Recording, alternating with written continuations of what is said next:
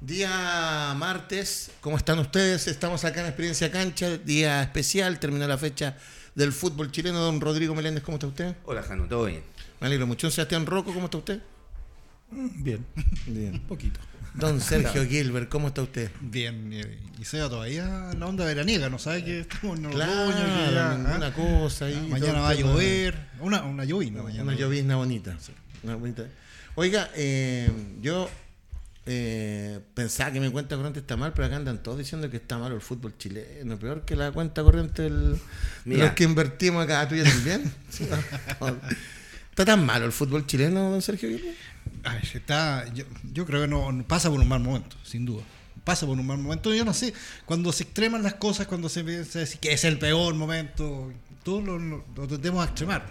Porque, y empezamos a, a- a darle mucho, mucho hincapié a cosas que si uno las analiza eh, no eran tan, tan ex- excelentes tampoco. Hubo periodos muy buenos del torneo que tuvieron que ver mucho con la llegada de jugadores, especialmente argentinos, en un momento en que Argentina pasaba por un mal momento económico Exacto. y llegaron, tuvimos la fortuna de ver seleccionados argentinos jugando en, en- en el torneo chileno, cosa que no es habitual, digamos, y que no fue habitual ni antes de eso ni después de eso. Entonces, hay que poner un poco eh, en contexto eso y también, eh, pero también ser eh, bien, eh, bien crítico con algunas cosas. Yo creo que el partido de, Colo Colo con Unión Española fue muy malo, muy malo. Y el partido de la U con Cobresal también fue muy malo. Entonces, cuando tú ves que son equipos que además están dentro de la, de la entre comillas, elite del fútbol, eh, del torneo, todos, to- estamos hablando de cuatro equipos que están de la mitad de la tabla hacia arriba, uno de los cuales, Cobresal, eh, si ganaba además era puntero. Eh, entonces, ahí es donde uno dice, sí, se está jugando mal, se está jugando mal. Hay jugadores que, que yo técnicamente veo que no, no tienen las condiciones de jugar en primera división. Así, y eh, no solamente jugadores chilenos, sino que refuerzos de, jugado- eh, de venidos de, de afuera que tampoco son aporte. Entonces, hay que contextualizar y, y yo creo que hay que ser críticos, no tampoco ser conformistas, sino que ser críticos, pero ver las razones y cuáles son, más que las razones y, los, y las evaluaciones, ¿cuál, ¿qué vamos a hacer para que suba el, el nivel del fútbol chileno? Sí, de hecho, justo pasaron acá al lado del monitor dos jugadores muy malos del fútbol chileno ahí que entraron ahí en el sector. Sea Rocco, ¿está malo el fútbol chileno? Yo no concuerdo tanto con el profe. Yo creo que está en una crisis. Porque si analizamos solo... ¿Pero qué vamos a analizar? ¿Solo el fútbol chileno? ¿O la realidad que envuelve tanto a nivel de clubes como a nivel de selecciones menores y adultos? O sea, no hemos clasificado en ninguna de nuestras Pero categorías. efectos, yo diría eso. O sea, si- Sí, si, tú, si tú- claro. si tú el, el- para el el, para el nivel, para el nivel, si, si estoy trabajando mal abajo, claramente que para arriba me van a llegar con muchas deficiencias. Entonces, si las divisiones menores no tenemos un trabajo que permita el crecimiento de nuestros jugadores, claramente que tu análisis va a seguir ocurriendo a nivel técnico, a nivel táctico. Creo que hoy no hemos clasificado a ninguna, con ninguna categoría a, a ningún mundial. eh, y tampoco, a excepción de la 17, pasar a la, a la otra fase en, en el sudamericano. eh, nos encontramos con equipos que a nivel internacional se ven muy, eh, muy débiles eh, y, y los números no mienten. A nivel cancha, no tenemos las condiciones adecuadas para ejercer el fútbol profesional. A nivel dirigencial, creo que los que están hoy día a cargo no están eh, capacitados para, para llevar un proyecto deportivo de cada una de estas instituciones. Eh, y a nivel eh, hincha, han pasado muchos episodios. Creo que si metemos todo en una juguera, creo que es un, es un problema muy grande el que estamos viviendo, que se detonó bueno, eh, con el rendimiento de los equipos o de los, de los jugadores o de los eh, que han llegado refuerzos, entre comillas, a los equipos grandes y que no son, no son aportes también y eso coartan también al, al crecimiento del jugador chileno. Así que yo creo que si vamos a hacer un análisis, que tiene que ser un análisis serio eh, y con fundamentos y con números y con todo lo que conlleva a tener la claridad de nuestro fútbol chileno. Hoy día, si tuviéramos canchas perfectas, por último sacamos ese ítem. Si tuviéramos dirigentes acordes, lo sacamos. Pero hoy día todos los entes del fútbol nacional están mal. Rorro, eh, tu visión, lo he escuchado al profe Guido, era Seba, Se te fue- reyes. Se fue con todo el Seba. Sí. ¿Está tan mal el tema? O sea, yo me voy a enfocar más a lo futbolístico, que es lo que nos compete. Eh, pero sí, creo que hemos visto partidos no buenos. Eh, el motivo, obviamente, siempre he dicho hay que ser cuidadoso cuando uno eh, opina, pero para el televidente, digamos, para el que tiene la posibilidad de verlo en la casa, nos hemos visto partidos muy atractivos y, eso tiene que ver, como dice el Seba, seguro con todo, no, no es específicamente, digamos, el partido de turno, sino que todo lo que nos envuelve, eh, porque lamentablemente no hemos hecho eh, las cosas bien, no hemos hecho eh, un, un análisis más profundo desde las divisiones inferiores para que nuestros jugadores lleguen bien potenciados a un primer equipo. Entonces eso obviamente a la larga hace ver partido no bueno y a eso hay que sumarle que lamentablemente las contrataciones que no han llegado, que le debiesen dar un realce, un nivel a nuestro fútbol. Y el no- temor de nuestros técnicos no también. sido, el temor. de, digamos, muy bien elegidos. El, uno de repente se puede analizar, por ejemplo, escuchaba a Seba diciendo el tema de las selecciones nacionales. Yo creo que es un tema de la clasificación, pero también no algo comprobado de cuántos de esos que clasifican eh, eh, o que llegan a un mundial efectivamente después siguen siendo aporte en nuestro fútbol chileno. De hecho, es más, hay grandes jugadores, de hecho la generación dorada ninguna jugó un mundial sub-17. No jugó ninguno.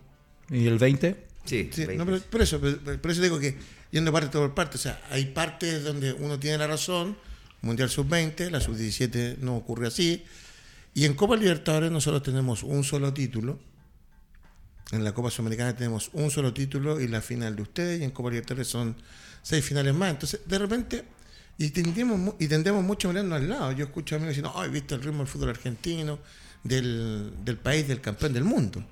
No es, no es, no es eh, nivelar hacia abajo, pero es tener contextos de realidades.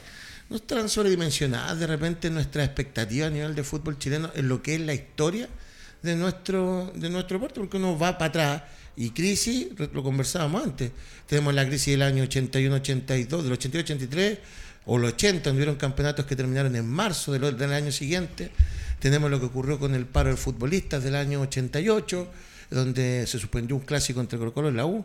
Y estaban aspectos diferenciales, escuchaba lo que se en la cancha, pero la verdad es que hay cuatro equipos en nuestro país que tienen estadio. El resto no tiene estadio, esa es la verdad. O sea, aparte Colo Colo, Unión, Católica, Huachipato, Palestino, podríamos darle como a todos. No, no, ¿Qué otro Palestino equipo? es municipal. es municipal. Municipalidad. Entonces tenemos cuatro equipos con estadio. Sea, ¿No será que de repente nosotros nos creemos más de lo que somos también? Bueno, es que sí, nos creemos de repente más de lo que somos y también tenemos expectativas, porque somos, a nosotros por lo menos nos gusta esto y, queremos que le vaya bien y, y queremos ver un campeonato más, mucho más potente. Incluso yo creo que el problema es que no le importa a mucha gente, porque este país no es un país futbolizado tampoco, no es un país que estemos eh, tremendamente eh, eh, enfocados en, en el fútbol, como los argentinos, como los brasileños, como varios más. Entonces, claro, la gente que pas- va pasando y ve, eh, claro, critica y, y- y sigue pasando. Eh, nosotros, o ustedes especialmente, Que ustedes, jugaron en el fútbol que argentino. jugaron, que jugaron en el fútbol, son, son eh, voces mucho más autorizadas, Sí, pero- mucho más, eh, más, más Todavía- concretas. todavía- yo estuve en un equipo no tan importante en el fútbol argentino, a diferencia de, de Rodrigo, pero la, plan- la planilla eran 30 jugadores, y si no mal recuerdo, 25 habían jugado en Europa. Entonces ya te, te- te marca algo, te marca algo súper importante sobre la competencia dentro de los planteles. Eh, Pero hablando del país que... no, no, no, por eso te digo que acá, que acá, acá el producto nuestro está muy desvalorizado y aparte lo que se entrega con los valores que te cobra ese producto no es acorde tampoco al, al- producto en sí. Eh, en todo sentido. Estamos hablando, eh, lo comentaste en programas anteriores, tú para ir a ver un partido empezaste a sacar cuenta y para sentarte donde te sientas te sale bastante más caro y con eso puedes quedarte en tu casa, compartir con tu familia, comerte un asadito y no pasar rabia. Porque al final, hoy día estás pasando rabia yendo al, al estadio. Primero criticas el tema de la violencia, segundo vas y no, no estás conforme con lo que entregan en el espectáculo, y tercero, con todo el entorno del fútbol. Entonces, al final, si uno se quiere comparar con el resto, eh, Chile es totalmente distinto. Nuestra vara, claramente que no es compararse con Brasil, con Argentina y Uruguay, no sé, pero, pero creo que, que hay que hacer un cambio radical. Eh, yo vi la experiencia, yo, yo soy nacido en el 83, eh, no vi a lo mejor crisis anteriores, sí la vivieron mi, en el fútbol chileno, pero yo en la actualidad nunca vi eh, espectáculos o partidos de esta, de esta índole y refuerzos, refuerzos. Creo que hace mucho tiempo no había refuerzos tan bajos en su rendimiento. Aparte que no tienen la posibilidad de jugar porque han- se han lesionado muchísimo. Y no hablo solamente de Colo Colo, sino que hablo de, de- de varios equipos que hoy día han traído eh, jugadores extranjeros y que no, no han rendido. Antes de la palabra Rodrigo, ¿por qué siempre cuando meten el análisis del asado me miras a mí? O sea, Porque nos debes un asado. hace- Porque nos debes un asado, ¿vale? Sí, ¿O eso no? es cierto, verdad. Rodrigo, Sí, hablando obviamente tuve la posibilidad de jugar en, en Argentina eh, durante tres años. Eh, yo quiero tocar un punto bien importante, eh, eh, como decía el profe, a lo mejor no somos muy futbolizados, pero la idiosincrasia del argentino es distinta. Eh, y lo digo con, con mucha autoridad, no sé cuál de las dos metodologías es mejor, o, la, de- o la chilena o la argentina, porque la verdad es que los entrenamientos eran muy similares a nivel de primer equipo. Estoy hablando de intensidad, de pretemporada, ¿cierto? De, de trabajos tácticos, de trabajos técnicos. No variaba mucho. Yo iba con un temor tremendo pensando que voy a hacer así. Pero sí desde ellos, desde muy chico, la idiosincrasia es distinta. ¿Y por qué digo esto? Porque a nosotros como fútbol formativo nos enseñan, ¿verdad, Jano? Eh, jugar para aprender. Sí. ¿No? Que puede ser muy no válida. la competencia. Pero a ellos desde chicos les enseñan la competencia. Es terrible. Yo tenía, mi hijo tenía, eh, cuando fuimos a Argentina, 6, 7 años, lo inscribí en una escuelita de fútbol que le gustaba jugar fútbol, y tenían categorías que ascendían y descendían. Entonces la idiosincrasia de ellos lo hacen competitivo desde chicos. Pueden tener a lo mejor mucho más margen de frustración, obviamente, a la hora de, de- de cuando eh, se decide quién eh, es futbolista y quién no. Pero por eso yo creo que se marca una diferencia. Pequeño detalle, en la concentración yo me ponía a jugar con ellos al pool, al ping-pong, al tacataca, y ellos todos lo hacían competitivo. Y yo lo hacía obviamente para... El tenis fútbol, ¿cómo para, era? para los reducidos. Entonces, valga eh, decir que ellos desde, chi- desde muy chicos vienen, digamos, con esta mentalidad. Versus nosotros, yo creo que ahí se marca eh, Eh, Eso es bueno, la eh, diferencia. Eh, eso es bueno, ¿o ¿no? Por eso, no sé, es que si nos vamos a lo deportivo, podríamos decir, Argentina está año luz, ¿cierto? Por todo lo que ha ganado, por todo lo que consigue, por todos los jugadores, por lo competitivo que es. Pero compárate con Uruguay, que son 3 millones y medio. Pero metiéndote Pero en no. clase, sí. Allá vamos, allá vamos. Porque tú vas y anda, te invito a un. No sé si invito, te, pu- me puede salir un poco más caro. Más caro. En Uruguay, desde las 8 el día sábado, 8 de la mañana, al lado de la, de la playa, están todas las canchas listas, todo cerrado, con los padres sentados al lado, al costado, ya para la competencia. ¿Y qué pasa si Entonces, acá, que, que organiza campeonato, pongo un partido a las 8 de la mañana? No llegan. Por eso te digo. Entonces, Tuvimos, te voy a dar un dato, perdón que te interrumpa, pero te quiero dar un dato muy, muy duro que nos pasó el fin de semana. Tuvimos un 19% menos de jugadores el domingo después de la 1 de la tarde, que era el Día de la Madre. En Argentina va la madre al partido celebran. y llevan la tortita y Independiente sea- el asadito. Fuera que sea un país mamón. Yo estoy diciendo que eh, mentalmente, o sea, nosotros, nuestro estilo de vida eh, es muy diferente. Entonces, por ejemplo, acá escribía recién, gracias Mati por... eh, eh, Roberto Salinas Pérez, saludos al panel. Lamentablemente la única forma en que se den cuenta que esto ocurre es que haya un remesón fuerte. Ya comenzó con todas las selecciones afuera del Mundial y vendrán más hechos que toquen fondo. A eso es lo que yo voy con, cuando se le da importancia al tema. Nosotros hemos ido a, corríjame, cinco mundiales sub-17 Sí. de los cuales uno clasificamos por, Por estar acá, por por estar ser acá. sí. El otro fue Vélez, Vigorra y dos de Caputo. Claro. No tenemos más No. de todos los que se han hecho. Y en sub-20 eran como seis. Entonces, de repente nosotros en el momento que nos toca como que todo es, es- es complejo. Es lo que pasa, que ¿sabéis Pero la verdad Ale? es que la historia, uno tiene que tomar la historia. Pero es que ¿sabéis qué, Ale? Cuando se hacen las cosas bien, te pasa lo que le ha pasado en el último tiempo a Venezuela. No sé si son de la edad. Estamos Yo te hablando- digo- no, no. No sé si no, no, no, no, ya no me está, no. me está- Yo no, sé si son de la edad, po. Lo que está haciendo Ecuador. Entonces, uno, ellos, ellos reestructuraron todos las divisiones menores. Acá la competitividad, como acabas de decir tú, es mucho más, eh, eh, es, mu- es mucho menos importante en la formación que en otros países. Si tú comparas también el futbolista que se iba antiguamente a Europa, duraba un año, dos años. El uruguayo se va a los 18 y no vuelve hasta los 33 años, 35 En todo años. caso, lo de Venezuela, ¿cómo se refleja en los primeros equipos? Pues yo puedo llegar a las finales y si no llego a los primeros equipos, ¿de qué sirvió? No, pero, pero ellos tienen muchos jugadores hoy día afuera. Tienen muchos No, jugadores no, pero afuera. te digo, ¿cómo, si no vaya a un mundial, ¿de qué te sirve? pero yo te nombré Venezuela, pero también te nombré Sí, no, Ecuador. te- Yo creo que son estoy- distintas estoy la- la- cuestionando. esas realidades. estoy cuestionando, te estoy comentando. Yo creo que son distintas a la realidad. Yo creo que lo de Venezuela Mm. es más generacional que de trabajo. Y lo de Ecuador sí. En lo de Ecuador, a partir de Independiente del Valle y de Se todo generó esto, un- se generó una, un- Una metodología, ¿Y algo- nosotros y- somos generacionales? y- absolutamente. ¿Rodrigo? ¿También? creo que la generación- Sí, que nos absolutamente. tocó, no, sí, Somos generacionales, no, siempre lo sé. sea, tú le- nombraste todas la- la- las selecciones que han ido y, y efectivamente, o sea, tú, tú, tú ves que no, no, ninguna, casi ninguna, por des- incluso las más, las más potentes, como generación después no se trasladaron a hacer eh, la base de las selecciones. Exactamente. La, la- la que fue a Japón, la de Rosa, Tarneira, Tapia, se eh, Poli. yo- Poli. Uno decía en el año 93 que esa era la fase de la selección que iba a jugar en 98. Pero fue una 98. gran base en, la- en la- Eh. en las telenovelas, ojo. En sí, y en la Festival de Viña. el Festival de Viña, tuvo una gran base. Entonces, eh, pero- y de ahí solamente Neira llegó al Mundial, porque Rosenthal se lesionó. Claro. Eh, lo mismo... Cuestionado. Y cuestionado, porque, bueno, por todo lo que se dijo en ese momento. Eh, de la generación de Salas, ya lo hemos dicho. la Mario yo- Sala. De Mario Sala.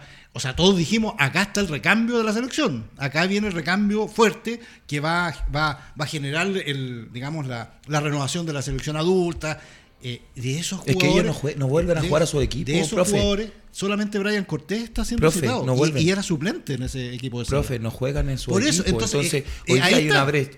Comparto con lo que dijo Berizzo, que hay una brecha entre la sub-18, puede ser, 20, 23, Sí. donde la competencia o se pierden Sí. muchos jugadores en ese proceso porque Exacto. no compiten. Exacto, No compiten. Pero es, es- es algo que ha pasado habitualmente. Eh, habitualmente, no, pero- no, es, si no- no es solamente ahora. Y si nos pasa, ¿por qué no lo corregimos? No, eso Eh, eh, es, el tema. el ¿Puede corregir? Ese es el tema. Rodrigo, ¿se puede corregir? Siempre se puede corregir, obviamente, pero coincido, digamos, que estamos hablando de las generaciones, que la generación que nos tocó a nosotros nos mal acostumbró, y hay que decirlo, porque la historia nuestra es, es- es distinta, es distinta, nos ha costado siempre un poco más, de hecho esta generación que nos encontramos eh, prácticamente todos juegan en Europa.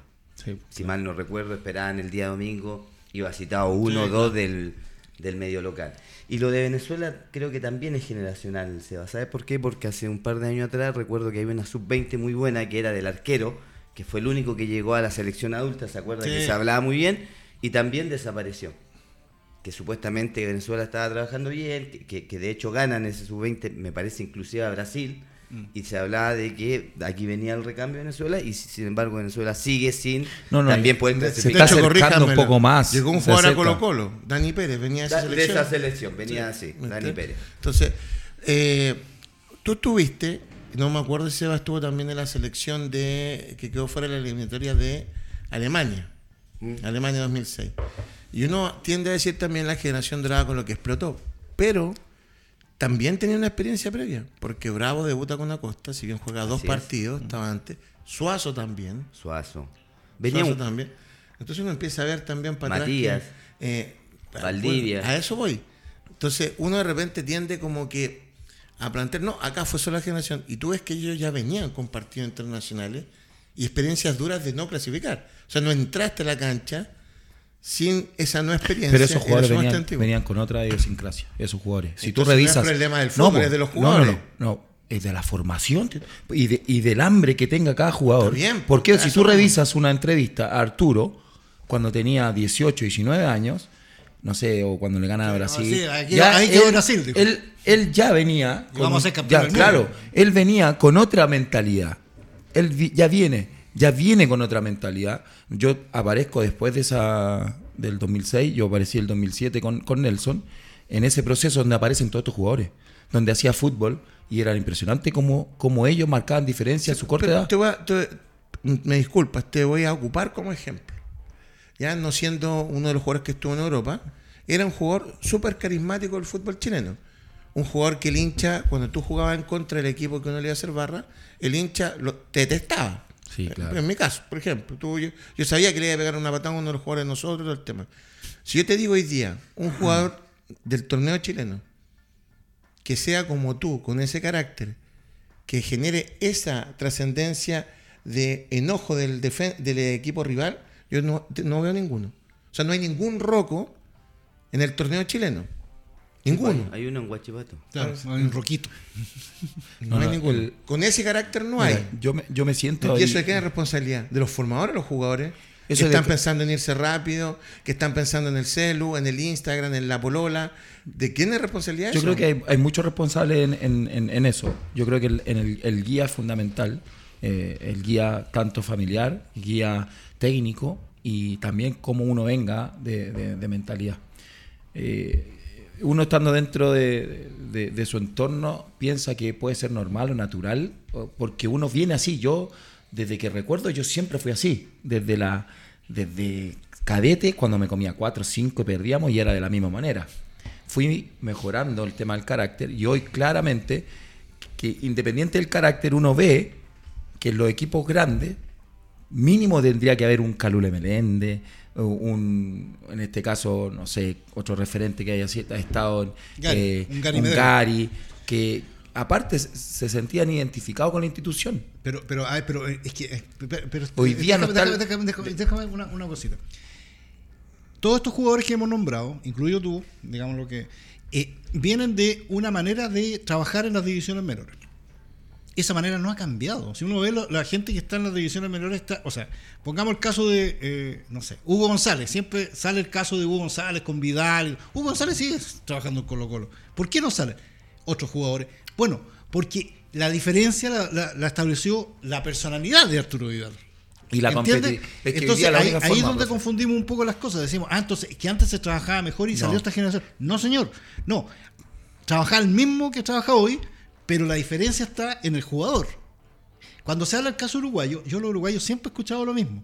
Los jugadores uruguayos saben que en Uruguay no pueden eh, progresar y se matan pensando que su posibilidad es irse a Europa. Y les da lo mismo jugar en Pero el barro, y, y es su forma, Pero tú dices- son 3 millones y, y- y de esos 3 millones, uno, uno elegidos van a ir. Entonces hay una, hay una mentalidad Y diferente. hoy ya hay un cambio.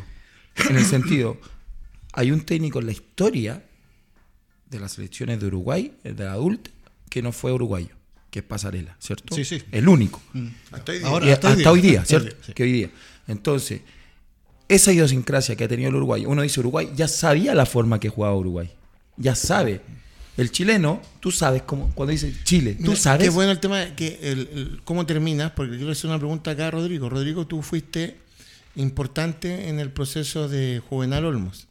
Y según entiendo, uno de sus primeros pasos fue entregar la idiosincrasia al futbolista chileno en pinturán, colocando, colocando fotos, tratando de buscar un estilo que se iba asemejando guerrillamente. No sé si eso fue tan así como salió en la prensa en su momento.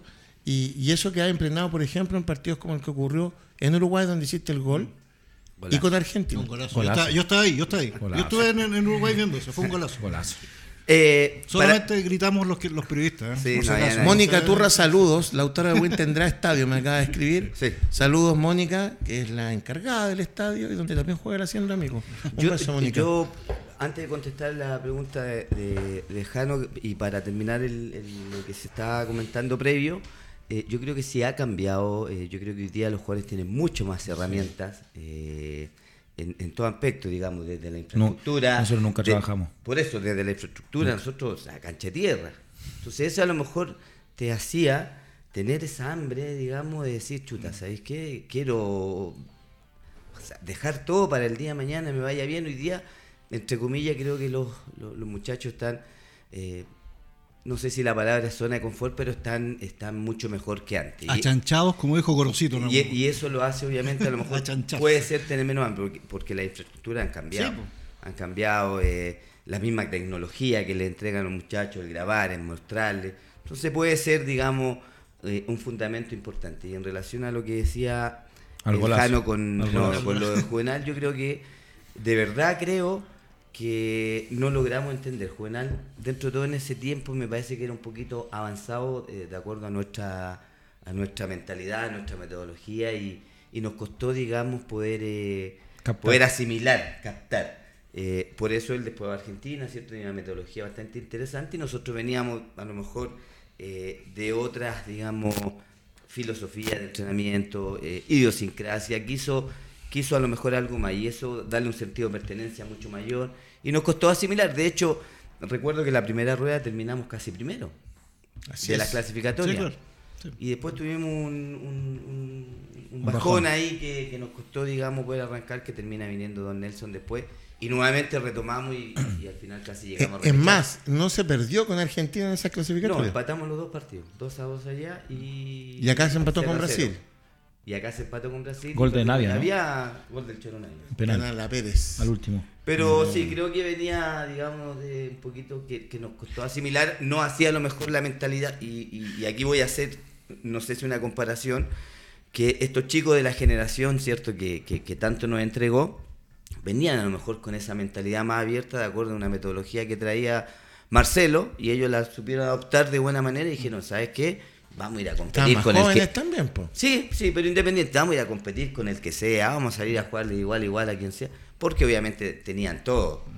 Y todos, vuelvo a reiterar, venían de jugar mucho en Europa y eso obviamente le amplió la mente para decir, bueno, vamos, cambiemos de una vez por todas, digamos, el que estamos acostumbrados de siempre esperar, ¿cierto? Siempre veamos qué podemos hacer y ellos venían ya también de esa sub-20, venían mucho, ¿cierto? También de, digamos, con esa mentalidad que, que a la larga les dio bastante resultado. Mundo Sport nos presenta acá los comentarios de la gente. Ha escrito harta gente, le gusta el tema. Y cuando nos ponemos a hablar de. Nos vamos en la profunda temprano, pero esto fuera en la noche, tendría otros caracteres de, de bebestible para hablar de, de este tema. Lamentablemente hemos ido quitando cada vez la oportunidad para los jóvenes, torneos intermitentes suspendidos con poca visibilidad, porque nos hemos, no hacemos preliminares de la proyección de los jóvenes para que jueguen con público. Abra- abrazos al panel, son tremendos. Marcelo Andrés. Dagoberto Godoy pregunta acá, se la dejo acá al señor Gilbert. ¿Las sociedades anónimas tienen responsabilidad en esta crisis y los futbolistas en el Tú, día de hoy? tú dices como estructura. Sí, eso pregunta. Eh, sí, eh, lo que pasa es que, eh, claro, sí, sí, la responsabilidad es de la gente que, que ha emergido a través de la sociedad anónima. Eh, lo que pasa es que eh, yo siempre he dicho, las sociedades anónimas hay que verlas como eh, la ven eh, los empresarios. Sí, sí, eso, eso es lo que se, tra- se atrajo. digamos. Y yo me acuerdo en la discusión que hubo en, en el, en el Parlamento y en los medios de comunicación cuando se, se estaba yendo hasta, hasta este hasta este nivel, siempre se dijo, es que con empresarios, con gente que sabe, digamos, eh, o sea, que, y a estar pendiente de, darle, de, de que su empresa eh, fluya, digamos, y tenga mayores ganancias, entonces va a aportar al fútbol, etcétera, etcétera. Eh, pero no ha pasado, eh, porque en, en, este, en, este, en esta estructura también hay una cuestión que es bien, eh, es bien lógica. Si yo pongo plata en algo, quiero ganar plata. O sea, es lógico, yo, yo, yo no estoy dándole plata a, nadie, o sea, yo no quiero regalar mi plata. Quiero que ojalá esa plata eh, me reditúe en- de alguna manera. O me El problema es que, como se han metido, se ha metido en esto gente que quiere que redituar muy rápido, y sabemos, lo- los, representantes, los que estén ligados, los representantes que están ligados a, la- a los clubes, que ellos quieren cobrar rápido, o sea, ganar rápido. Y no tienen el- la otra fase que es la de invertir para ganar a mediano o largo plazo. Nadie. Es que saben que O sea, no, no, no- existe en el fútbol chileno a, a largo plazo. No, claro. Entonces que piensan que no, no, no hay, no hay posibilidad. Entonces, no que es culpa de los modelos, Entonces, No, claro, aquí eh, sí. no, o sea que, claro, la otra, la otra opción es que la otra opción era la anterior, donde había un, estos mecenas, digamos, y que, claro, y que se arruinaban ellos, digamos, muchos, yo conocí muchos dirigentes que se arruinaron ellos a su, eh, en, en su propia eh, eh, Patrimonio. patrimonio porque querían el club y le ponían plata, le ponían plata, y, claro, y, no se podía sostener una industria así, o sea, con gente que de buena onda, porque no, la gente ya no es buena onda en, ese término. Entonces, había que haber, darse una estructura. Yo creo que el modelo tiene que, primero, evaluarse, evaluarse, y luego reformularse. No creo que, esto sea como la, la, micro amarilla, o sea, volver a, a la micro antigua. ¿ah? que mucha gente dice, no, el Transantiago es pésimo, sí, es pésimo, pero volver a la, a la, a la, a la antigua liebre, ¿se acuerdan ustedes cuando uno la pisadera? Eh, tampoco es el, el, la, idea, Entonces, la idea. Entonces hay que plantear bien, primero evaluar cuáles han sido las cosas buenas, las cosas malas, qué es lo que se logró. Yo creo que la sociedad anónima lograron una cosa que era súper importante, el, que se asegura a los jugadores eh, que los pagan el 30. No, no, no, no el, el 74 de cada mes. Le quiero hacer una consulta a usted y al, Ale. Hoy día, con este fútbol, con, lo que ha mostrado este último tiempo, se, se ha valorizado o desvalorizado tanto a Sadi y Osorio. Se, ha desvalorizado, pero absolutamente. No, se ha desvalorizado. Porque el, torneo pasado valían 5 millones de dólares. Sí, claro. Es que tú le puedes poner cuánto, lo que queráis de, entonces, de, plata al... Entonces hoy es el, mejor el mejor mensaje hacia, hacia afuera. Te cambio la pregunta. ¿Quién valorizó a Sadio Osorio en esa plata? La U. Pero por eso yo. Pero todos estábamos de acuerdo. Pero, pero, en un momento. ¿Por qué la presión? yo le dije, es que yo le, en un momento lo, lo dijimos. Estos jugadores con esta chance, con tan pocos jugadores chilenos que van al extranjero, a mí me traen cuatro palos verdes, tres palos verdes. Por estos jugadores se tienen que ir a crecer. Pero mi pregunta es: ¿por qué, se ¿por qué la presión de ahora? Eso yo todavía no lo puedo entender. Mira, tú tienes. Le pasó a Luis Roja en la U le pasó a Luis Roja, le pasó a Brian Ravelo. ¿ya? Y tú empiezas a ver. ¿Por qué tiene que ser rápido? Ojo, que, le, ojo que le pasó a, eh, volviendo un poco más atrás, le pasó a David Pizarro que tuvo que tener un retorno para después ir más maduro. Le pasó a Alexis Sánchez que tuvo que venir a Colo Colo, eh, River y después ir con más experiencia. Le pasó a muchos. Pero, por eso te digo, hoy día el, el futbolista chileno no está entonces preparado para salir al extranjero necesita 100 partidos para salir. Siempre uno necesita experiencia. Sí, pero, pero si no se la están dando acá y la formación es un desastre, no juegan la sub-20, no juegan el primer equipo, terminan un año jugando 5 partidos ese jugador. Entonces no crece, no se desarrolla y claramente que después le toca jugar y no está en las condiciones. acá, Ciertos jugadores cuando juegan y le dan la posibilidad y los banca como lo están haciendo hoy día con el 9 Colo Colo, entonces no pueden criticar si no ganan, o que se equivoquen. Porque acá se equivocan, no, hablando en general, acá se equivocan los jóvenes y los revientan. Y tienen ejemplos potentes. Yo me acuerdo, voy a poner el ejemplo de la U con Jimmy Martínez. Jimmy Martínez era seleccionado, iba subiendo, llega a la U. Lo ponen hasta en los afiches y después Jimmy, Martínez, horrible. Y se olvidaron del nivel que tú lo ves hoy día, más tranquilo.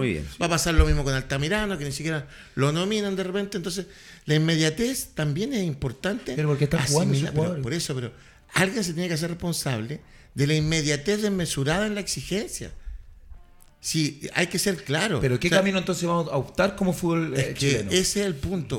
vamos es que no podemos cambiar según el resultado, por se va. Ese es el problema. Y hoy día estamos eh, según el resultado. O sea, hoy día Nico Núñez no se fue por el resultado porque él no quiso dar una vuelta. Eh, entonces, no, entonces no critiquen el nivel del fútbol. No, yo lo critico, claramente. Claro, porque si Nicolás Núñez se pone a defender y no sigue jugando con su misma estructura, pero a lo mejor tiene cuatro puntos pero, más. Pero ojo, ojo, que nosotros lo hablamos ayer. Él, no él a lo mejor. ¿Te irá Magallanes tú?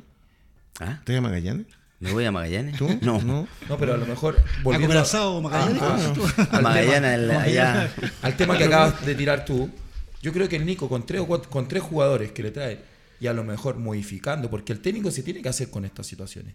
El técnico se hace bajo estas situaciones y a lo mejor modificando esos tres o cuatro. Y hoy día lo escuché al Nico, él reconoce que se equivocó con mantener el plantel del, del torneo pasado. Entonces hay una autocrítica también del, del, técnico. Pero en este caso, yo también eh, me hubiese gustado verlo mucho más tiempo, tratando de dar vuelta a la situación, con tres o cuatro jugadores, tres jugadores que le puedan llegar a este torneo, y a lo mejor esa forma mantenerla. Quiero darle las gracias, ha escrito, eh, pero mucha gente, y ya también hay tres que me están preguntando porque al final del programa va a estar mi querido amigo Síndrome promocionando su show del viernes, Notable. que le mande las entradas, pero si no, tenemos que ver primero quiénes son los dos que van a la entrada. Eh, me dicen acá, Braulio Leal a Magallanes. Sí, a- asume como interino. interino. sí. Ya entendiendo más. Oye, pero me escribieron por acá, oye, mójate los pantalones, me dice ¿A Juan? Culpo.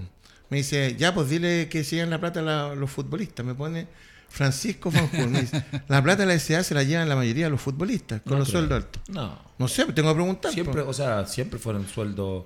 En los equipos grandes siempre pagaron. Entonces, bien. ¿cómo van a invertir en si se llevan toda la plata? ¿Cómo? Eso, a eso va. No, pues si si llevan un alto grande O sea, del, del presupuesto. Pero si vámonos ¿cómo a Colo Colo. Vámonos a Colo No, pero sácate Colo Colo. 70-30. Ese es el proyecto de ellos. 70 ¿Y jugadores. ahí si no gana? ¿Ah? ¿Y si no Ese gana? era el proyecto. Ese era el proyecto. Ya, y alguien dijo, lo- y alguien dijo no, cuando salieron campeones, pero- aparte de nosotros. Pero que ese es el tema. Cuando no empieza a ganar, aparecen los chicos. Pero por Y eso. cuando, cuando más se potencian es cuando el club está peor. Entonces no maten a los cabros chicos ahora cuando se ¿Y quién- equivoquen. po. ¿Pero quién lo está matando? No tú, pues, o sea, No, pues te digo, el ¿quién- entorno. quién para oye, que lo tiremos al- Pato, al- Pato Yañez, oye, Osorio, si no es ahora, no es nunca. Pero eh, yo no entiendo eso. De verdad, esos comentarios. Damián, Damián, eh, Damián, el jugador de Colo Colo, si no hace un gol pronto, no sirve de nada. No. No, pues, No, o sea, claramente cortémosla, pues, viejo. No, pues que ahí ya estamos, ahí estamos entrando a la descalificación. Pero si lo han eh, dicho. de- por eso y eso digo, que uno eso- decir cuando chico, yo los vi jugar y no le hiciste nunca un gol a Uruguay, tú. po. ¿Ah? O te lesionaste No, tres veces y no jugaste con. Uruguay. Pero creo que. O te- creo- y tampoco jugaste con Uruguay en el pero creo que hoy día- 91 por el- Colo Colo. Hoy día la- el tema de el pato no iba a Calama. No, pero. Está, el Ligua. Siempre, El siempre tenía el tironcito. Entonces tienen re poca memoria. Sí, Algunos a mí juega, me sí. da- Pero yo siempre he dicho que, el- que aquí el, El, mando- el otro, el arquero del la U, se comió goles con la Rabona y anda criticando a todo el mundo. Entonces es. aterricemos, po, Por eso viejo. te digo, pero yo creo. y Se le olvida después que fueron. Pero es que, y que les costó yo sé que a ti, te- a, ti, a ti no te gusta criticar mucho a tus pares, pero es que yo de repente los veo. Herrera se comió goles, pero increíbles, mal de la Rabona, y hoy día critica todo. De la Rabona se le soltó todo, uno de acá en pero mitad de todo, cancha. o sea, y cuando Todos estuvo, pasamos por y cuando estuvo Alfredo Arias se comió todos los goles que se podía querer comer, entonces yo Pero no estaría en la prensa entonces. Ento- Entonces, pero Ya, claro, pues, es un personaje. a- a- aterricemos. ¿Cómo eso- eso es lo que nosotros tenemos que a- hacer un análisis mucho más profundo que hacen ellos. Hoy día, el, el medio también está haciendo un análisis superficial de todo. Superficial. Y eso conlleva que sigamos cayendo en lo mismo. Las descalificaciones. eh, en su momento, Mauro también nombró, ¿te acuerdas? Al central a que. ¿Cómo se llamaba? ¿Cómo se llama? Tapia. ¿Te acuerdas que hizo una declaración que él estaba en la cancha? Que, que él lo hubiese Al central. al central con nombre y apellido. Y eso no corresponde. ¿Por qué? Porque Es que estás. es Ignacio Tapia. a Ignacio Tapia, ¿te acuerdas cuando que hizo fue la- Auda. No. ¿Te acuerdas? Que se cayó en un. ¿Te acuerdas que hizo la, la crítica? Entonces, caemos en eso porque también hay un personaje detrás. Pero nosotros tenemos que hacer un análisis mucho más profundo de la Marcelo situación. Vega, Marcelo Vega, por muy simpático que sea, Unión tuvo problemas en Logroñé. Tuvo problemas en Logroñé, no pudo aguantar. Entonces yo los veo de repente criticar, si está bien, si nadie es dueño la verdad en el fútbol, pero la liviandad, y hay que meterse en la memoria de lo que pasó. O. Poli, que nunca pudo andar bien en Católica y se mandó todas las macanas fuera de la cancha, había y por haber, chocando, y acá dando autoridad. Yo es pido un esto poco de mesura. Es, que con esto es fácil. Con esto. Esto es Yo creo, yo, yo creo que es importante que el jugador joven tiene que jugar, desarrollarse, equivocarse, eh, hacerlo bien, hacerlo más o menos y llegar con una seguilla de partidos importantes, ya sea nacionales e internacionales, porque eso te va a dar un plus, obviamente, llegar más maduro a Europa o a cualquier país donde eh, sea eh, de mayor envergadura nuestro fútbol. Y se van a equivocar siempre, se van a seguir equivocando, pero si tú llegas con un margen importante de partido, obviamente el margen de error o el, o el, o- el, o el estar a la altura, digamos, en nuestro país va, va, va a ser... eh, Pero ¿con cuántos partidos llegan los jugadores sub-20? Eh, sub-20. Ah, no, no estoy hablando de los No, no, torneos. pero ya empezamos Nos vamos a comerciales que quedamos pegados. Nos Seguimos vemos. al tiro, seguimos. Mi querido Jaime.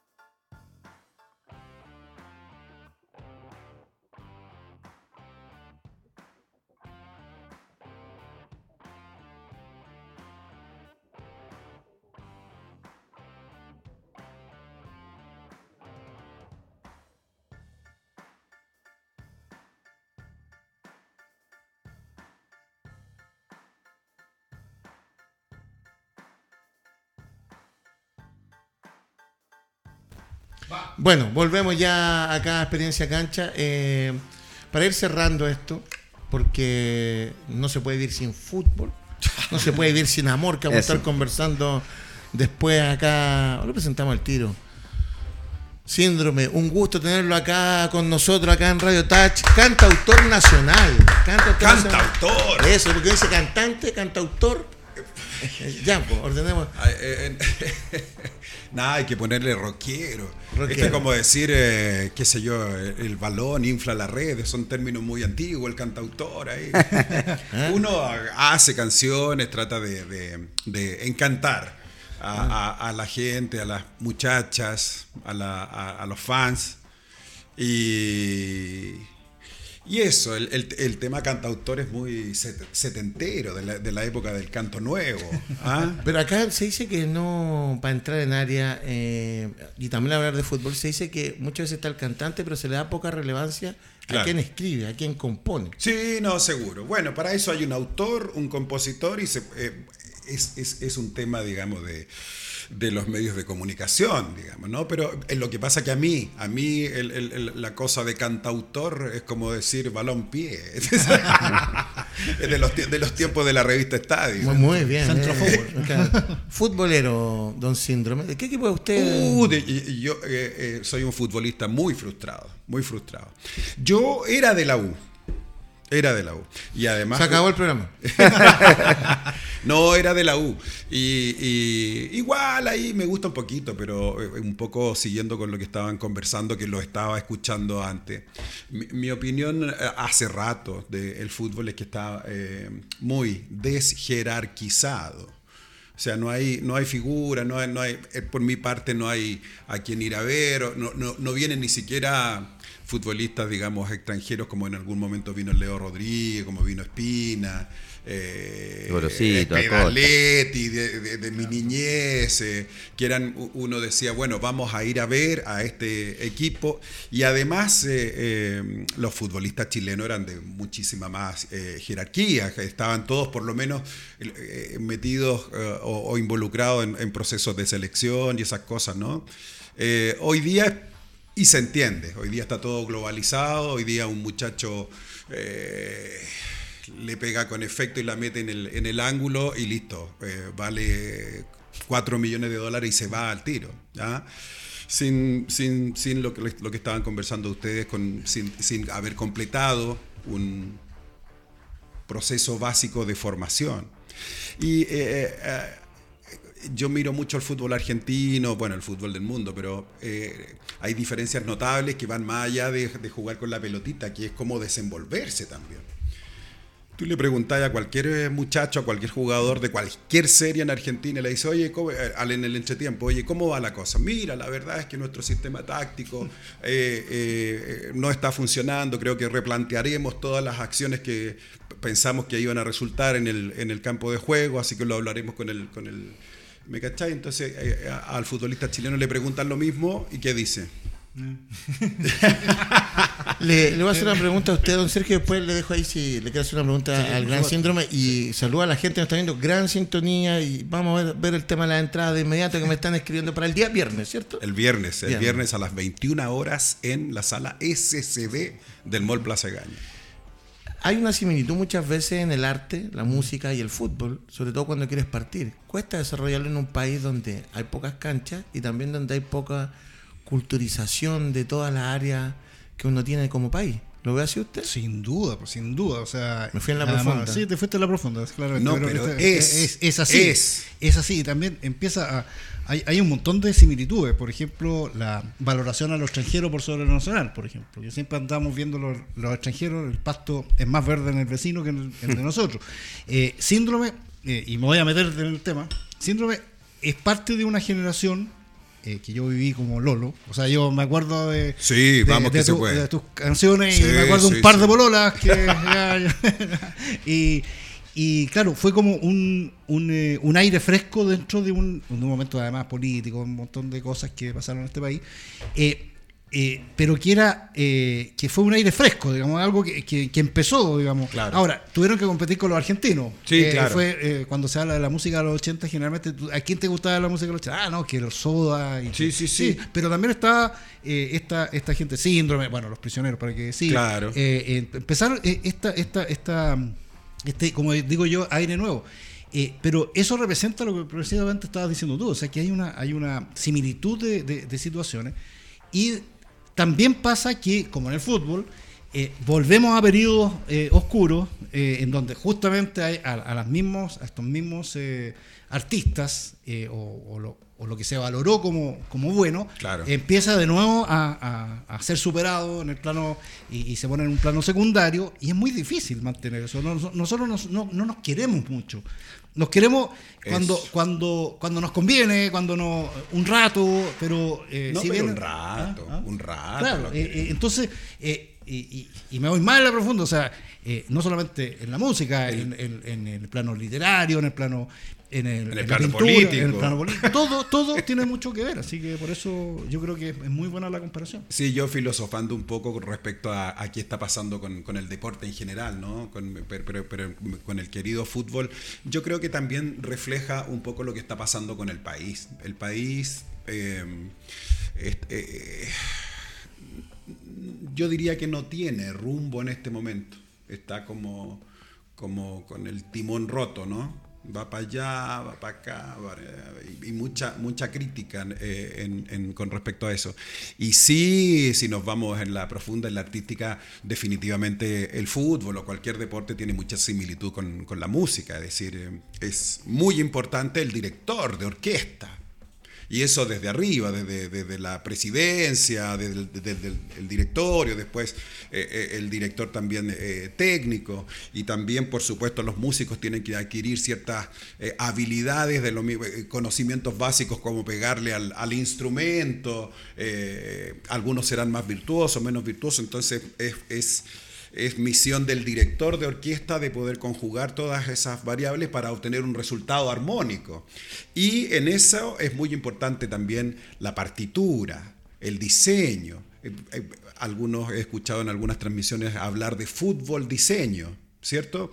No es lo mismo ver lo, lo típico que se veía hace una década atrás, el- el- los equipos de Mourinho con los equipos de, de- de- Guardiola. de Guardiola. Eh, y, y- y- y entonces, bueno, y además todas estas cosas van evolucionando, ¿no es cierto? Ahí te va a decir Alejandro, pero Guardiola tenía los mejores músicos. No, no, no, no. Los más caros, tenía Está los, entrando los músicos más caros. Siempre va. No, así. Este, Una- mira, mira, mira, una- mira, mira. No, no, no. Para mí una- un, un paréntesis, y esta es una cuestión muy personal, yo pienso que eh, existe alguien a quien deberíamos cuidar y potenciar, eh, que es el, el técnico de... que, que- me enteré que salió de, de Magallanes. Yo vi a Magallanes un par de partidos, tuve la posibilidad de verlo, y me pareció un City, un Manchester City en Chile. Ahora, evidentemente los músicos no son los mismos que tiene, que tiene el City, ¿no es cierto? Pero me gustó mucho La idea. eh, la idea, el planteamiento, eh, esto de la posesión de la pelota, el jugar y, y el avanzar, el, el crear espacio. Muy bien. Eh, ahora sí, sí. Sí. comentario se manda. Muy buen comentario. No, no, no, no. O sea, yo, yo, yo pienso que a, a Nicolás Núñez hay que blindarlo y ahora que debe estar en su casa el pobre, eh, porque no se le dieron unos resultados, hay que agarrarlo, que, eh, ojalá lo agarre un, un buen manager E y, ponerlo, y ponerlo hasta me gustaría en, en- en el fútbol formativo. Vamos a dejar que Rodrigo te haga una pregunta. Viernes, eh, 21 horas, ¿en dónde? ¿Dónde, síndrome? dónde? en el Mall Plaza Gaña, en la sala SCD, que Estamos muchos lado, no conocen, fíjate, porque se- seguramente todos pasan con mucha ansiedad a las, cli- a, la- a las tiendas, a las mujeres, las chicas, mis chicas, y, y lo- y los, los muchachos pasan al Food Garden, los otros pasan ahí al, al pub, al- al- a los restaurantes que hay, y cuando uno eh, a- asoma en el ascensor en el cuarto piso, en las terrazas arriba, ahí está, lo primero que está es la sala SCD, que es una sala muy bien diseñada, eh, donde se escucha bien, uno toca bien, a, veces se escucha mal. Y trataremos de, que suene todo bien y mi idea es eh, poder generar un, una producción en vivo para subir a Spotify, a, a YouTube, eh, porque se puede obtener un muy buen sonido de ahí y grabar por pista, lo- grabar por jugador, por hablar de, equipo, y después mezclarlo eh, en- en- en la cancha, digamos. Saludos. Ojo, Síndrome viene acá porque es nuestro amigo. Nosotros hemos comprado la entrada, no venga acá a pelar que viene por canje ni cosas por el estilo. Es, es cierto, Están es compradas. cierto. No, yo- porque, compradas. porque yo lo primero que dije en estas cosas, porque yo sé que Alejandro es muy fan y, y hemos tenido un par de aventuras por ahí. De Eh, música no, sí, oh, como- No, no, no, yo. ¡Epa! No, yo, yo, claro, buenísimo. No, y ha sido manager, ¿no? Él ha sido manager. Yo le quiero agradecer el que esté acá compartiendo con nosotros y desear lo mejor, obviamente, este día viernes para que le vaya excelente. Pero me quedo dando vuelta lo que comentó al principio. Porque yo entiendo que, o, o- o acaba de romper un mito, digamos, yo entiendo hay gente que se ha cambiado de religión, Claro. de política, ni hablar por doquier, pero gente que se haya cambiado de equipo, dijo, yo era de la U. Sí. Lo escucho por primera vez, porque Sí, seguro sí, cuando uno es de un equipo es, es para siempre. Acabo de escuchar, dígame cuáles fueron los motivos. No, no, no, me, me imagino que ustedes deben haber tratado eso eh, eh, en, en- en los programas que tienen. Eh, no se trata de cambiar de, de- de- de- de equipo, sencillamente es como que se me, se me pasó el amor y, y se me pasó el amor eh, en, en el momento Pero en que nadie vive sin amor. ¿Cómo Se no se puede vivir sin amor. no se puede vivir sin amor. Hay una contradicción. Se enamoró de otro, No, no, no. Se enamoró de otro color. Por eso no estoy, no estoy viviendo el fútbol ahora, sino que estoy viendo las, las ligas extranjeras. Seguía el lead de Bielsa hasta el día de hoy, que está a punto de, de- de descender. Y cambiaron técnico ahí, pusieron un, eh, dos en un mes. Es- o sea, no, no son cosas que solamente pasan en Chile, también pasan en- en Inglaterra. Ahora, ¿por qué me he desencantado? Porque en un momento determinado eh, me sentí hincha de Falabella.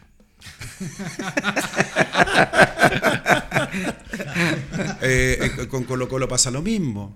Eh, y entonces, eh, eh, ¿qué me pasa? Es una, es una cuestión más profunda, porque los clubes tienen, y esto me imagino que lo habrán tratado en otro momento, ustedes que son más sabios que yo, los clubes tienen un rol social. O tenían un rol social. Así es. Tener el carnet de la U, tener el carnet de Colo Colo, de la Unión, de, de- de distintos clubes a, a lo largo de- y ancho de, de Chile, significa tener un, una, Sentido de una pertenencia. ser como, del, ser como del barrio, ser como de la ciudad. Y eso además involucraba, entre comillas, una, en algunos casos, ¿no? yo me enteré de una serie de, de beneficios. Por ejemplo, lo- los estudiantes de la U en algún momento tenían rebaja en la, en La entrada. en la entrada. Eh, eh, la gente de Colo Colo ti- tiene acceso, no sé, me imagino, a las canchas que están ahí para poder, pa- para poder jugar o, o- o- o- poder hacer otras cosas, de tal manera que eh, el doctor Orozco en algún momento hizo la, la escuela de los, de los de abajo.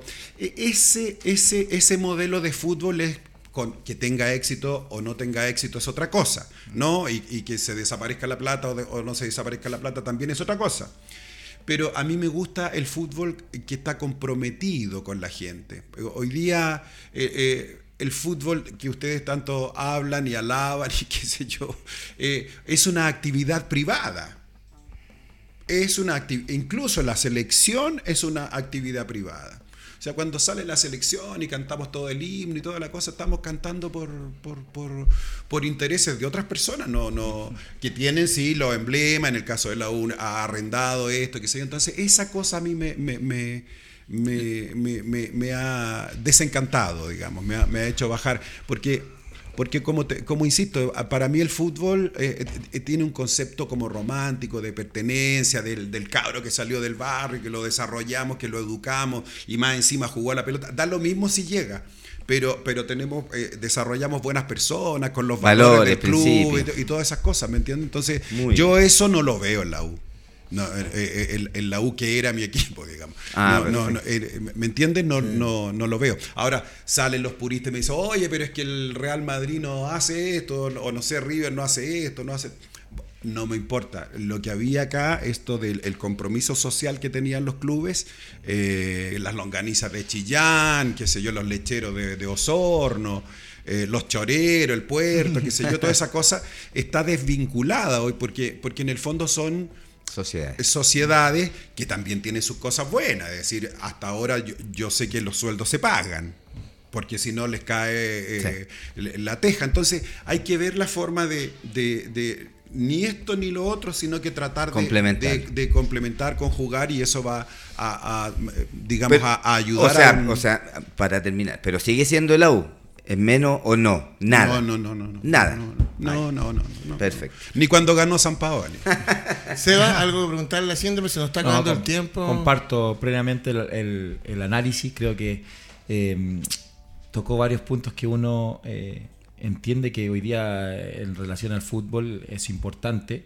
El tema de la eh, jerarquización del fútbol. Hoy día en la Liga Española, eh, el Barcelona no tiene posibilidad alguna de poder tener el retorno de Messi. Vamos al extremo. Claro. Pero la federación habló con Barcelona y ellos le encantaría tener un producto así para valorizar mucho más la competencia y que pueda hacer un esfuerzo. ¿Entiendes? Entonces, ahí los entes se están juntando para jerarquizar, Jerarquizar. mucho más el fútbol. Estamos yéndonos al extremo, ojo. Claro. Pero se está haciendo algo. Acá no. Se está desvalorizando cada vez el fútbol. Eh, el sentido de pertenencia ya no existe acá. ¿Por qué? Porque no les entregas nada al hincha. Nada adicional. Al contrario, el hincha quiere ser socio. Ah, pero ¿cómo voy a pagar esta cantidad de plata si no sé si va a jugar el partido? No sé si. No sé dónde tengo que ir. Ah, no, es que ahora te toca ir a Conce. No estoy hablando de la U. No, es que ahora tengo Sí, que ir a Valparaíso. No, no, porque Católica también ha tenido que ir a Valparaíso. Valparaíso. No, tengo que ir a, a Serena. Tengo que ir a. No sé, van a terminar jugando en Temuco. Pero fíjate que ahí- Ese sentido de pertenencia. Y no le estás entregando nada a ese hincha, que es el que sostiene, a lo mejor, hasta una campaña. po. Pero fíjate Es tú que acá esa idea no está clara. está, po. Pero fíjate, esa idea no está clara. Perdón que te interrumpa, pero lo que señalan también tiene un ente importante que acá no existe.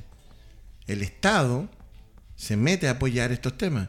¿O tú crees que en Argentina se podría seguir viviendo los partidos de River Boca sin el apoyo del Estado para que se llenen los estadios? No, con el tema de seguridad. O en Perú, que juegan a las 10 de la noche el clásico Alianza con Universitario. Y nadie sabe lo que pasa post partido.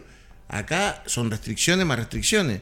No, claro Do- que ¿quién- acá se criticó a Wander porque no pudo jugar el partido con público en Calera contra San Marcos. ¿Me pueden explicar qué grave tenía jugar Wander con San Marcos de Arica un día hábil a las 4 de la tarde? No Entonces, yo creo que acá eh, la represión oculta está ocurriendo. Pero ese es un tema más largo y no Eh, hacerlo. eh, Está lleno de temas. en Está realidad. lleno de temas. El fútbol, que es una pasión tanto como la música, está lleno de temas. Sí, sí, sí. Yo sé que no está Es como, eh, perdón, es como eh, síndrome vaya a, hacer, digamos, su show y no haya gente. Exactamente, y cosa que no va a haber. Oye, no, No. espera. Pero si espera, está no. pagado. ¿Hay tiempo? Pero si está pagado. ¿Hay tiempo? Sí. No, les voy a contar. El ego.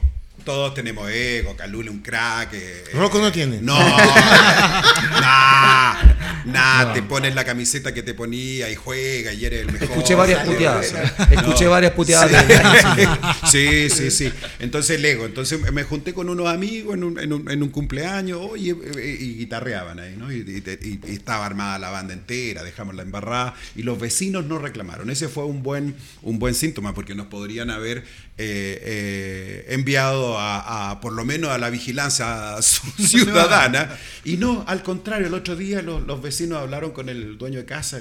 Oye, buena la banda, qué bueno. Entonces, bueno, eh, Perdón. eso. ¿Qué pasó? Te emocionaste. ¿Qué pasó? ¿Qué? Ahí sale dicen- la- yo te decía, ahí sale el- está, está reventando la sintonía usted. Excelente. Entonces yo me, me preocupo, mejor nos vamos los cuatro. Oye, entonces, bueno, eh, eh, eh, en la SCD, la Sociedad Chilena del Derecho de Autor, que pertenezco hace un montón de rato, eh, hay la posibilidad de que uno, entre comillas, como pida ahora para usar una de las salas. Eh, y entonces yo quería hacerlo acá por la proximidad que tengo hablando de esta cosa. Entonces, bueno, día y hora, ok, eh, viernes eh, 19 de mayo. Hace dos meses y medio, más o menos, que yo eh, sabía esto y empecé a publicar esto. Entonces digo, pucha, si Romeo Santos vendió 10 estadios a 150, 200 lucas promedio, si Coldplay llenó cuatro estadios, eh, yo que tengo la no despreciable suma de 5 millones de visitas en mi canal, digo, ah, bueno, son 200 personas las que caben ahí. De más. Sí, vamos, todos los músicos. Anunciamos la cosa y se va a llenar. Entonces, bueno, eh, se fijó la fecha, yo empecé a, a- a darle forma a esto, empezamos a ensayar ya más, más, más- a, a entrenar. y, y entonces, bueno, a los 15 días llamo a- al encargado de la sala y le digo, ¿y cómo vamos? No tengo idea, me dice, eh, eh, si quieres te doy el, el- el link para que tú te metas a... Entonces yo digo, ya debe estar vendido. Sí, co- co- 200 entradas, bueno. Tengo más éxito que Romeo Santos. Claro, de todas Sí, maneras. Sí, sí, sí. Y entonces, bueno, entro a, la- a las siete entradas. Siete. ¿Cachai lo que es eso para el ego? Entonces, bueno, eh, a- a- hubo que em- empezar a trabajar, a bombardear y, y te agradezco mucho tu colaboración a- antes, personas que han trabajado en el diseño y me han hecho algunos eh, videos para TikTok. Yo mismo eh, grabé unos, unos saludos para empezar a empujar, ¿no es cierto?, la gente. Y hay vendidas 100. 100, Bien. 100, 150, Bien. 100, 140 y algo. Entonces, ahora, después fuimos a hacer una visita técnica a la sala y en verdad esa sala no se llena nunca, es como el estadio palestino. el, el- el estadio más grande. Un día, un día yo conversé con Murray y me dijo, no, yo tra- trabajo en el, en el estadio más grande del mundo. ¿Cómo es eso? Yo andaba en Europa. No, me dice, trabajo en Palestino, el estadio la Cinterna. bueno, esa sala. Y, y entonces este fenómeno ahora ya subió, entonces yo las cuento cada día y ha ido subiendo y ya estamos, ya hay público para que, para que meta bulla y todo eso. Pero hay, hay, un, hay un tema aquí que también eh, se puede eh, homogeneizar y, tra- y- y- y- y traspasar eh, al fútbol, que es que la gente de Chile no es muy reacia a pagar entradas por ver artistas chilenos. Chilenos. Es decir, podríamos poner una pregunta y decir, ¿cuándo fue el último concierto de un artista chileno que pagaste la entrada? ¿Y por qué? Porque la gente está mal acostumbrada. ¿Por qué? Porque actúa en la Teletón, actúa eh, eh, en la parrillada, actúa en el restaurante, No, sí, a- actúa en el aniversario de la empresa, actúa en los festivales de verano, que- y, y todo eso es gratis. Entonces ves un artista chileno y, nunca supiste si cobró, si no cobró, si esto aquí, si esto allá. Afortunadamente, eh, en mi caso, yo, eh, si no está pagado, no, no, no, No voy. no voy, digamos. Pero, pero no pagó la gente, pagó una institución, pagó esto, eh, sacaron fondos de aquí para poner acá, qué sé yo. Entonces, existe el paradigma de que si es artista chileno no, no, no, No, paga. Claro que tiene un paradigma. Claro. Que jueguen más fútbol, no hay cancha. Que hagan los panamericanos, no hay recinto. Y tienen que volver la plata. Tenemos harto tema Oye, para- eso está bravo. Para, para conversar. El síndrome te quiero dar las gracias. Gracias también a ustedes, muchachos. Muchas gracias, ¿Un muchas tarareo, gracias. ¿no? ¿Hay ¿Ah? algún tarareo? ¿No? ¿No? ¿Mucho pedir? Ah, eh, Un tarareo. Ya soy pedigüeño, ¿no? Eh, Sí, no se puede vivir sin amor. No, no, no, no se puede. Un aplauso. Oye, este viernes 19 de mayo, entonces en la sala SCD a las 21 horas hay estacionamiento, comida, eh, mujeres, muchachos. Creo que viene Scarlett. Johansson. Dijo que ta- estaba media complicada, pero viene Scarlett Johansson. Eso es. ¿ya? Después de esta es. visita, otro concierto más. Sería. Seba Rocco, un gusto tenerlo No. mucho más. Rodrigo, gracias por estar A con usted. nosotros. Don Sergio Gilbert, que Muchas está gracias. contento con la visita de, Sí, pues. de Síndrome. Mati Álvaro en los controles. Esto fue Experiencia Cancha. Nos vemos mañana con los sopranos. Que estén súper. Chao. No se puede vivir sin amor.